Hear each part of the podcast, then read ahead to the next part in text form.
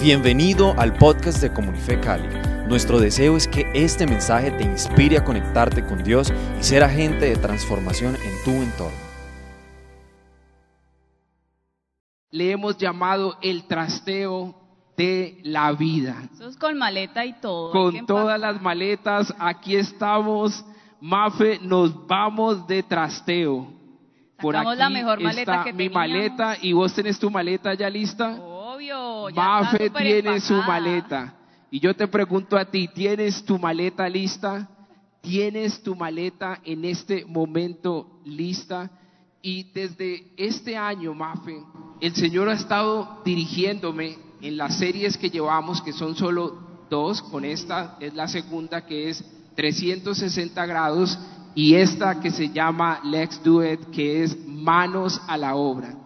Y algunas de mis enseñanzas le he llamado el grito de la vida, el salto de la vida, mejor dicho, la decisión de la vida.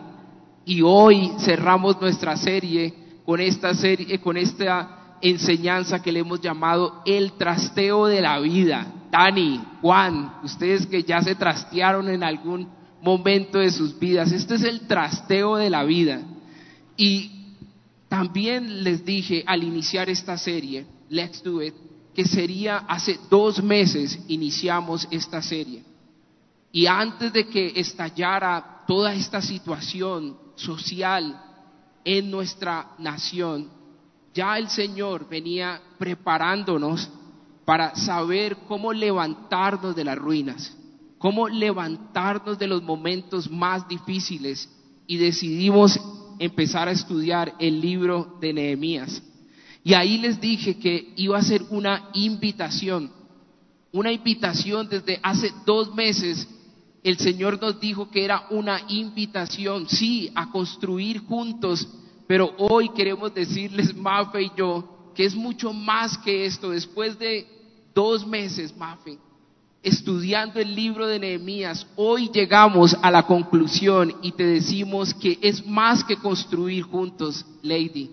Así es, Pacho. Y la verdad, tengan mucha expectativa, presten muchísima atención porque esto realmente ha impactado mucho nuestras vidas y sabemos que también lo va a hacer con la de ustedes. Así es, y es una invitación a vivir juntos, a vivir juntos, a habitar juntos. Yo creo que, no sé ustedes, Juan o Víctor, cuando estábamos en el colegio con nuestros buenos amigos, uno de mis sueños era irme a vivir con todos mis amigos en una casa y mejor dicho, no sé si ahora lo haría, pero, pero muchos quisiéramos irnos a vivir juntos en, en este tiempo. Y aquí no te estamos simplemente hablando de ese lugar físico, sino de irnos, de mudarnos, de trastearnos al allí de Dios, al lugar que Dios tiene preparado para nosotros, a la ciudad de Dios. Y creo que en los momentos más difíciles que estamos pasando como ciudad, como nación, quiero decirte que hay una ciudad de Dios, hay una nación de Dios que vamos a habitar, en donde necesitamos trasladarnos, movernos. Y vamos a estar hoy leyendo el capítulo 11 del libro de Nehemías, parte del 12 y el 13 y cerramos este estudio bíblico.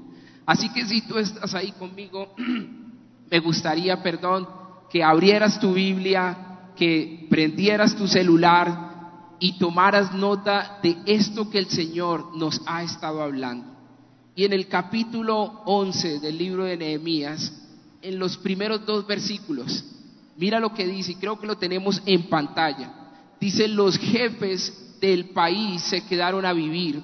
En otras traducciones dice, a habitar en Jerusalén. Ya en el capítulo 10 estuvimos hablando acerca del pacto. Ellos hicieron un pacto. Hicieron un pacto para no seguir en las mismos, cometiendo los mismos errores. Por eso ellos se comprometieron e hicieron un pacto delante de Dios. Ya aquí en el capítulo 11 es el momento de trastearse. Alguien que diga trastearse. Trastearse. Se trastearon, se mudaron a la ciudad de Dios. Y ahí dice, se quedaron a vivir en Jerusalén, que es la ciudad de Dios. Ponle atención a esto, la ciudad de Dios. Y el resto del pueblo hizo un sorteo para elegir quiénes irían a vivir allá también. De cada diez familias una debería ir y las otras nueve se quedarían en las demás poblaciones. Y en el versículo 2 dice, algunos se ofrecieron, alguien que diga voluntarios, voluntarios, mira esa palabra también muy importante, se ofrecieron voluntariamente para ir y el pueblo le pidió a Dios que los ayudara en todo. En otras traducciones, Juli dice, el pueblo le pidió a Dios que los bendijera. La verdad, estos dos versículos nos confrontaron mucho cuando los leímos y preparando esta enseñanza, entendimos que solo en esos dos versículos entendimos el propósito de Dios para nosotros. Y ellos venían de un trabajo arduo, recuerden, Jerusalén con más de 150 años en vergüenza, sus murallas destruidas, siendo atacados por los pobladores de alrededor. Y ahora llegó el momento, ya estaba reconstruida la muralla, llegó el momento de mudarse, de trastearse, de pasarse a la ciudad de Dios. Y haciendo un paralelo con mi vida, que eso es lo que me gusta cuando enseño, pensando en mi vida, me acordé cuando tomé la decisión de pasarme de mí, de la casa de mis padres a un aparta estudio, me independicé. También recordé cuando me casé con Vero y nos pasamos al apartamento, a un apartamento, o sea, de aparta estudio pasé, sí, una salita, un baño y eso era todo lo que tenía porque no podía tener ni lavadora y después me caso con Vero y nos pasamos ya a un apartamento. Pero hay algo que había en este momento y es que no teníamos nada seguro. No sé cómo fue. Te entiendo, Pacho, totalmente.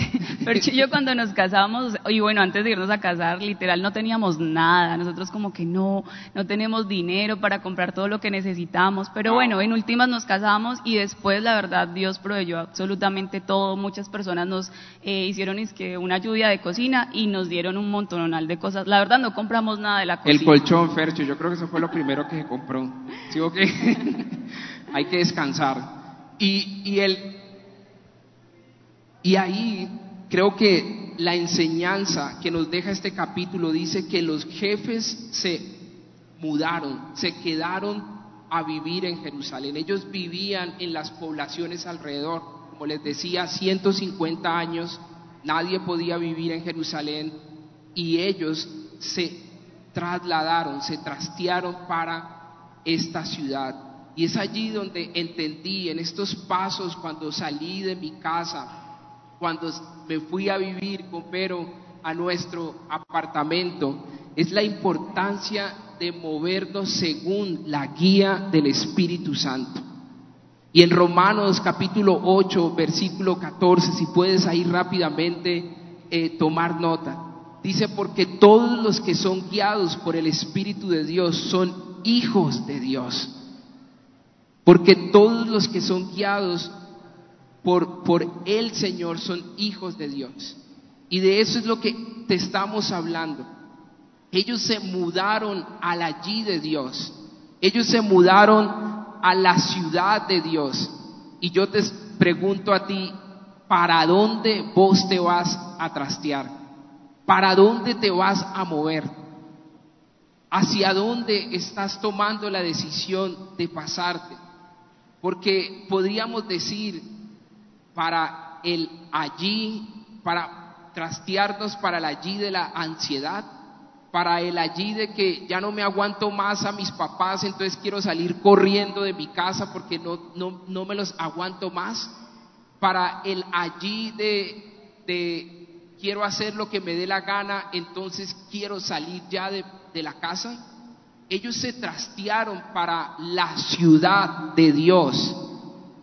Si ese trabajo no es el trabajo de Dios, no es la universidad de Dios, esa persona con la cual tú quieres comenzar una relación, no es la relación que Dios te ha dicho, entonces, como dice allí, que los que son guiados por el Espíritu de Dios son hijos de Dios.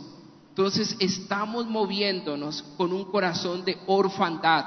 Estamos, nos estamos moviendo no a la allí de Dios, no a la ciudad de Dios, sino a la ciudad de Pacho, para no decir el nombre de nadie que se vayan a sentir de pronto eh, confrontados. Pero ¿por qué les digo esto? Porque a veces tomamos decisiones basados en lo que nosotros queremos. Y nuestro primer punto, y está allí en pantalla, porque hoy queremos enseñarte a cómo trastearte en bendición, a cómo salir a ese lugar, no te estoy diciendo que tienes que salir ya de tu casa, pero a ese lugar espiritual, a ese lugar de la allí de Dios, de la voluntad de Dios. Y el primero es, trastéate, ahí está en pantalla, trastéate al allí de Dios. Vuélvete al lugar de la promesa. Y creo que lo he dicho, ese habitar, cuando dice, y ellos habitaron, en, el griego, en el, en el griego significa sentarse, es yasab, que es sentarse. ¿Saben qué significa habitar? Es mantenerse, es permanecer, es casarse. Mm. Ese habitar. Ahora viene un momento, estábamos en, en un tiempo de construcción. Ahora lo que yo percibo en mi espíritu es que viene un tiempo de habitar, de sentarnos y de empezar a permanecer en lo que el Señor nos está hablando. Y recordé en Salmo 91, versículo 1, cuando David dice, el que habita al abrigo del Altísimo morará bajo la sombra de el Omnipotente. Esa palabra habitar es estar escondidos, es sentarnos. Mira lo que dice, quiero leerles este rápidamente. Esa palabra cuando dice habitar es como alguien que se sienta a la mesa. Hace referencia a alguien que se sienta en un trono, en un lugar de honor en la mesa. Es similar a un lugar de vivienda, a un lugar de descanso. Creo que no podemos seguir más como nómadas tratando de huirle al compromiso, tratando de huirle a el permanecer. De las cosas que me enseñó el independizarme, Mafe, fue saber que tenía que pagar unos servicios. La responsabilidad. Que, que tenía que trabajar, que tenía que hacer muchas cosas, lavar mi propia ropa, muchas cosas. Y eso era lo que hoy, lo que estaba pasando aquí. Ellos se estaban mudando, trasteando a un lugar a Jerusalén, a la ciudad de Dios. Y ahí dice, el que habita el abrigo del Altísimo morará bajo la sombra del Omnipotente. Y esa palabra omnipotente es Shaddai, el Dios todo suficiente, eternamente capaz de hacer todo. Omnipotente. Y hubo una pregunta esta, este, esta semana en los grupos de conexión. Hubo una, pregunta que hicimos en, en el grupo de conexión y esa pregunta fue, ¿a qué le temes comprometerte? Y creo que para muchos fue una de las preguntas más impactantes en ese momento cuando estuve en algunos grupos. Y ahí muchos dijeron, como, wow, le tengo temor a esto, le tengo temor al compromiso, le tengo temor a independizarme, le tengo temor a, terminar mi, carrera, en fin. Pero hoy yo te quiero recordar lo que dice Salmo 91.1 el que habita, el que se sienta bajo el abrigo del Altísimo, morará bajo la sombra del Omnipotente. ¿Cuántos dicen amén? Amén. Y ahí dice que era la ciudad de Dios. Y a veces cuando tomamos retos o salimos a, un lugar, a un nuevo lugar, sea tu empleo, una relación, a veces sentimos que es mucho más grande de lo que nosotros podemos manejar, o es más grande que nuestras propias capacidades. Pero ahí dice, vivamos bajo el cuidado del Altísimo y Él nos protegerá bajo sus alas. Amén. Así es, Pacho. Y, y hay algo muy importante que nosotros necesitamos recordar y es que Jesús ya nos dio una nueva ciudadanía. Si ustedes recuerdan, eh, Jerusalén, ¿sí? el pueblo de Israel, sí, ya, bueno, Jerusalén en específico, la ciudad ya llevaba más de 150 años destruida. Ya las familias se habían asentado, sí, habían habitado en otros lugares, en otros pueblos vecinos, ya habían pasado algunas generaciones, sí, ya ellos habían acostumbrado a estar allí. Ya habían, a pesar de que eran extranjeros, habían adoptado las costumbres y las tradiciones de otros lugares. Y Ahora Nehemías viene y le hace este llamado y les dice, vuélvanse a la ciudad de Dios, vuélvanse a Jerusalén, vuélvanse a Israel, vuélvanse al lugar donde habita la presencia de Dios. Y esto me hace pensar, ¿cuántas veces has estado o estás habitando un lugar fuera de la presencia de Dios por tanto tiempo que sientes que ya perteneces a ese lugar. Pero saben, aún seguimos siendo extranjeros. No pertenecemos a ese lugar. Nuestro verdadero hogar aún sigue allí y ya está reedificado. Y puedes volver a habitarlo. Go home. Vuelve a casa. Y no seas más extranjero. Como decía Pacho, Jerusalén significa la ciudad de Dios, el lugar en donde habita la presencia de Dios. Así que hay algo que quiero comentarles, un versículo, permítanme.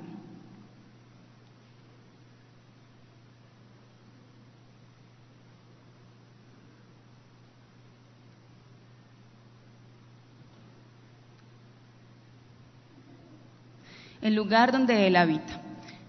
Y creo que esto es una invitación, Pacho, una invitación de Dios hoy para ustedes y también para nosotros, de volvernos a casa, de volver al lugar de su presencia. Y les tengo una super noticia. Ya Jesús abrió el camino. Jesús ya nos dio esa nueva ciudadanía al pagar el precio por el pecado, el cual es la muerte. Él abrió el camino para que nosotros podamos volver al Padre, para que puedas volver a casa.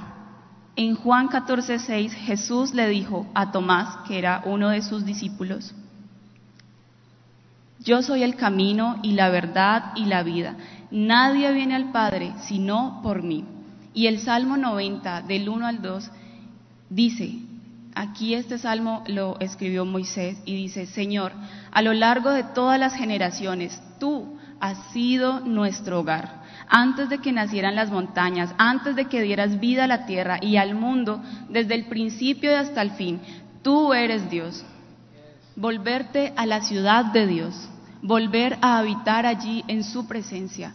Y cuando, cuando permanecemos allí, podemos entender y conocer que Él es nuestro refugio seguro. Así como David lo entendió y lo declaró. En Salmos 91.2, esta nueva traducción viviente dice, declaro lo siguiente acerca del Señor, solo Él es mi refugio, mi lugar seguro, Él es mi Dios y en Él confío. Así es. Y es que es el allí de Dios, es el lugar más seguro donde tú y yo podemos estar. Eso es lo que queremos compartirte hoy, Conexión City. Es que entiendas que el allí de Dios es el lugar más seguro donde tú y yo podemos estar.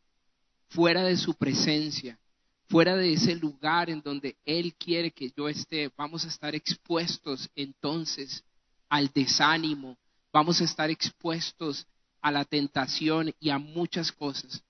Por eso ese lugar, la ciudad de Dios, es el lugar preferido, es el lugar correcto para, para trastearnos, porque allí está Él. Y algo que también me impacta estos dos versículos es que dice que los líderes, los jefes, fueron los que tomaron la decisión de qué? De trastearse, de habitar la ciudad de Dios. Por eso hoy yo quiero decirte que los líderes son los que saben que ese lugar les pertenece. Los líderes saben que es a través de los retos, es a través del esfuerzo, es el que tomamos ese lugar y lo y pertenecemos a ese lugar y, no, y vamos a habitar en ese lugar. Por eso fueron los primeros, los líderes que se levantaron a vivir a Jerusalén. Pero una de las cosas que nos impide trastearnos es nuestra mentalidad de desplazados. El Señor quiere quitar la mentalidad de huérfanos, de desplazados. Es, Él quiere poner una mentalidad de ciudadanos de reino. Eso es lo que está pasando en Colombia. Eso es lo que está sucediendo en este tiempo. No vamos a habitar un, lugar destruido, vamos a habitar la ciudad de Dios. ¿Cuántos dicen amén? Ahí estaba esperando un amén. Yeah, Cali es la ciudad de Dios. ¿Cuántos lo creen? Yo lo creo, Colombia es la ciudad de Dios. Por eso no debemos temer, porque Él está allí. Y creo que el Señor nos está haciendo libres de esta mentalidad de desplazados. Y ese es nuestro mensaje. Vive en Él. Habita bajo la sombra del omnipotente.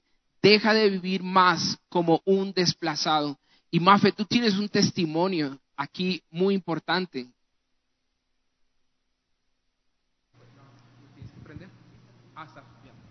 Hola, ya. Eh, aquí rápidamente les cuento, eh, bueno, con mi familia tuvimos que salir a causa del conflicto armado, sí, que es la historia de muchas familias, lastimosamente en nuestro país.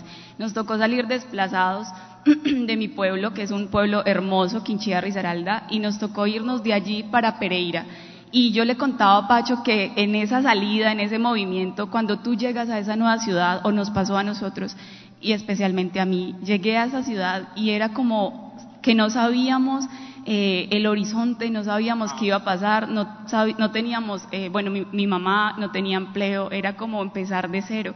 Y es esa incertidumbre, pero más allá de esa incertidumbre es sentir que no perteneces a ningún lugar. Creo que ese fue el sentimiento más terrible eh, que uno pueda experimentar. Saber que estás viviendo allí, pero que no eres de esa ciudad, que no perteneces ahí y que no podías regresar a donde realmente pertenecías. Y ahí en el versículo 2, ¿se acuerdan que dice que tuvieron que hacer una rifa? Que tuvieron que hacer un sorteo literalmente porque no todos querían pasarse a la ciudad de Jerusalén. ¿Y por qué? Porque no todos querían irse a ese lugar porque seguían viendo la ciudad como lo veían en el pasado, el caos, la destrucción. Y hoy quiero hablarte a ti, tal vez no te estoy diciendo que tienes que Tal vez algunos ya es el momento, Mafe, de tomar una decisión e independizarse. Ya a los 40 con la mamá. Pero a otros tal vez es en este momento de irse a ese lugar del allí de Dios, de no, de dejar de hacerlo a tu manera y de encontrarse con Él y habitar con Él. Y ahí es, me pareció muy importante esta parte cuando dice que unos tuvieron que literalmente forzarlos y tuvieron que hacer un sorteo para, para que tomaran el compromiso y se trastearan a la ciudad de Jerusalén. ¿Qué me dice esto a mí? ¿Y qué te dice esto? Es no construyas sin sacar antes de tu corazón el caos y la vergüenza. Por eso muchos tenían temor de irse a Jerusalén, porque seguían viendo a Jerusalén como el caos y la destrucción. Y hay dos tipos o dos clases de, personas, los que hay que decirles que hagan algo y los que voluntariamente lo hacen. Y mi pregunta para ti es, ¿cuál eres tú? ¿Eres de esos que hay que estarle rogando todo el tiempo que hagan algo, que sirvan? o eres de los que voluntariamente, la palabra voluntario significa contribuyente, es aquel que eh, presta algo y espontáneamente contribuye. ¿Eres de los, de, de los, de, de los que contribuyen o de los que quitan? ¿Eres de los que da o de los que están quitando todo el tiempo? Creo que esa fue la enseñanza. Es que eres de los que toca, les toca mudarse o de los que deciden mudarse a la allí de Dios, a la ciudad de Dios. Y es muy importante este paso, porque lo que pasó con los que se mudaron voluntariamente dice que el pueblo los bendijo. La palabra bendición es barak y significa ser bendecido abundantemente. Cuando yo salí a estudiar a Estados Unidos, que lo poco que teníamos, Aura, aquí está mi hermana, sabe cómo fue este viaje, un milagro total. Pero me acuerdo que cuando salí tenía no tenía mucho en la maleta, pero tenía mi corazón lleno, tenía una palabra de Dios en mi corazón.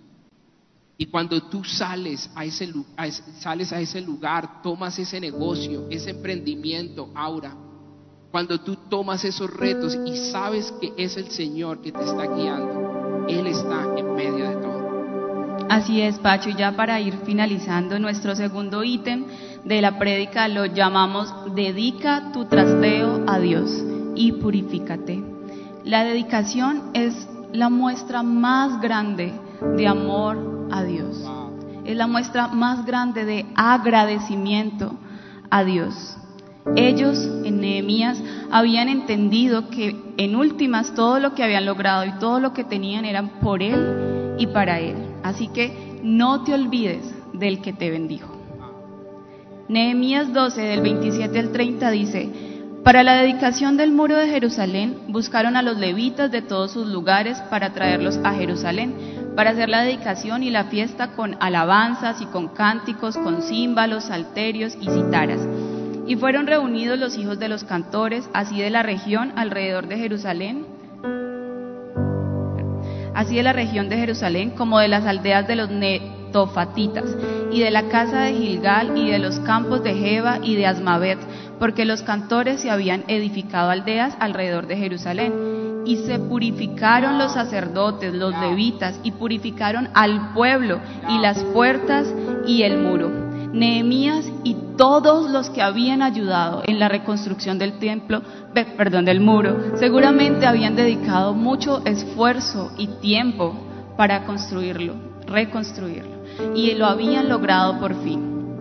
Ya habían vuelto a habitar la ciudad. Ya habían vuelto a estar en el lugar de la presencia de Dios y seguramente eh, ellos podían decir, construimos este muro que físicamente nos proporcionaba seguridad frente a los ataques de los pueblos vecinos. Sí, porque de hecho Jerusalén aún hoy día es una de las ciudades más atacadas. Pero ellos hicieron algo. Estaban agradeciendo a Dios, porque dice ahí que habían cánticos, danza, ¿sí? Ellos luego de esa construcción estaban agradeciendo a Dios y dedicaron el muro a Dios. ¿Y sabes por qué? Porque ellos sabían que la construcción del muro no era lo que en realidad les proporcionaba seguridad. Que ese hogar que habían reconstruido, esa ciudad que habían reconstruido, no era su, no era su hogar en sí. Eso solamente era algo simbólico. Ellos ahora estaban entregando, dedicando el muro a Dios. Pero ¿saben qué? No solamente dedicaron el muro. Y esto me encantó de Nehemías 12. Y cuando puedas léelo todo.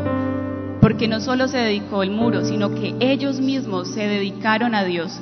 El pueblo dedicó su vida a Dios. Se volvieron por completo a Él. Y esta palabra dedicarse en hebreo significa milú, llenura, engastar, incrustar, consagración. O nazar, específicamente apartar con propósitos consagrados. Y aquí quiero resaltar esta palabra, consagrar. Como hablábamos al inicio, consagrar o dedicarse es la muestra más grande de agradecimiento de nuestra parte hacia Dios. Esa consagración es lo que a nosotros nos permite experimentar y conocer diariamente la presencia y el reino de Dios. Así que aquí quiero hacerte una invitación. Queremos hacerle una invitación, ¿cierto, Pacho? Y es que dediques tu vida, no dediques tu vida a aquello que no te edifica. No dediques tu vida a aquello que no te trae bendición. No dediques tu vida a aquello que te aleja de la ciudad de Dios, de la presencia de Él. Dedica tu vida, tus actos, tu fe, tus pensamientos a aquello que cada vez te acerque más a la presencia. A aquello que no solamente te acerque, sino que te permita permanecer allí. Porque creo que esa es la mayor invitación que Dios nos hace hoy. Él te dice, vuelve al lugar de mi presencia, vuelve al lugar donde yo habito, pero no solamente vuelve, sino quédate y permanece allí conmigo. David en Salmos 27.4 dijo, una sola cosa le pido al Señor y es lo único que persigo, habitar en la casa del Señor todos los días de mi vida para contemplar la hermosura del Señor y recrearme en su templo. En el versículo 30 del capítulo 12 de Nehemías dice, y se purificaron los sacerdotes y los levitas y purificaron al pueblo y las puertas y el muro, como lo leímos ahorita. La consagración trae purificación. ¿Y saben cómo se purificaba el pueblo de Israel? A través de los sacrificios, Pacho. Ellos lo hacían así porque era la manera en que conocían. Pero la buena noticia hoy para ti es que el sacrificio ya está hecho. Es que Jesús ya pagó el precio. Y por su sangre hoy nosotros somos purificados. Y para terminar, en Juan 6:56 Jesús dice, el que come mi carne y bebe mi sangre permanece en mí y yo en él. Allí él no hablaba literalmente, sí, por supuesto. Estaba haciendo una analogía de lo que era el alimento físico, sí, con lo que era el alimento espiritual. Ese alimento que sacia por completo toda sed y toda hambre de nuestra alma, sí. Cuando nosotros nos llenamos de ese alimento, de esa presencia de Él, podemos habitar constante e ininterrumpidamente en su presencia. Y quiero hacerte una invitación. Tú que estás aquí en el auditorio o tú que nos estás viendo por YouTube o por Instagram. Quiero invitarte a que te pongas en pie. Si tomas la decisión de mudarte, de trastearte a Él, a ese lugar donde Él tiene todo seguro para ti. Así que si tú estás en este lugar, ponte en pie, ponte en pie y levanta tus manos, tus brazos lo más alto posible en este lugar. Oh.